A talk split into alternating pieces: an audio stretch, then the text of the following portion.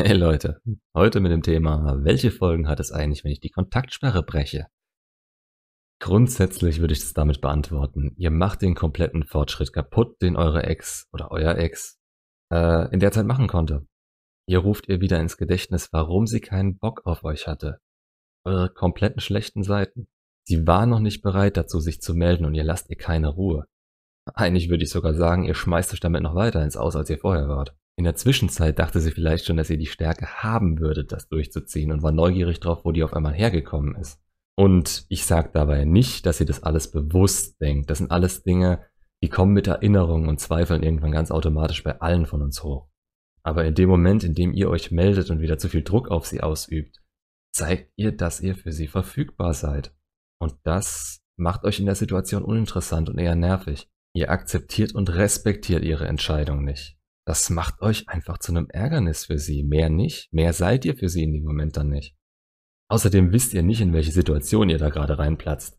Es könnte irgendwas Schlimmes gerade passiert sein. Weiß nicht, Hund gestorben und dann kommst du auf einmal mit deinem Ja, wie geht's dir? Das ist eine ganz miese Idee. Oder sie denkt, es geht ihr super ohne euch. Ich, euch, euch.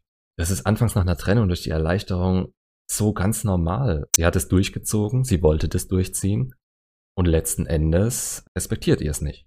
Und man hat das ganze Negative aus der Beziehung noch vor Augen und zwar direkt davor, was zur Trennung geführt hat. Oder, nicht unwahrscheinlich, sie datet jemand anderen oder ist mit Freunden unterwegs. Hey, wenn dann das Handy vibriert und sie darüber redet, meint ihr, die freut sich, dass ihr einen Roman geschrieben habt? Nein, die wird sagen, oh Mann, mein nerviger Ex hat's immer noch nicht kapiert. Und dann geht's los. Dann wiederholt sie nämlich alles, was sie gestört hat, nochmal vor dem neuen Typen oder vor ihren Freunden. Und dann wird drüber geredet und diskutiert und, und soll das wirklich ein Date sein, dann stärkt es noch sein Selbstbewusstsein. Und er wird's noch leichter mit ihr haben. So ein Mist wollt und braucht ihr nicht.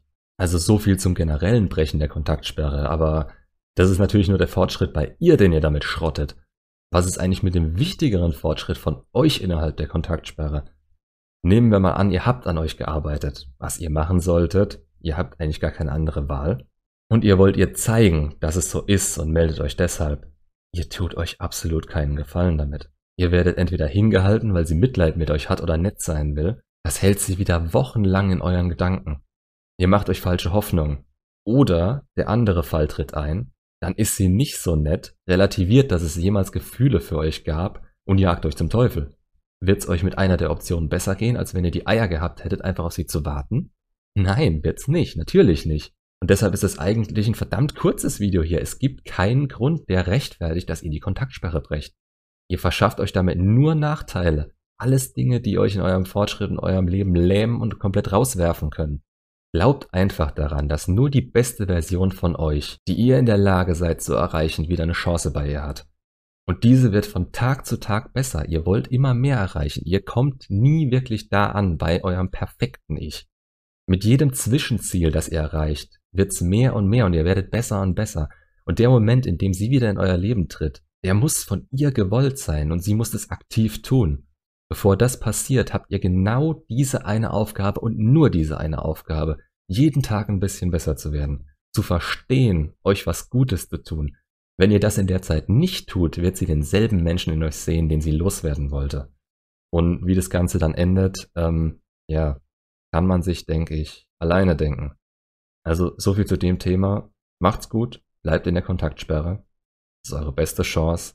Bis dann.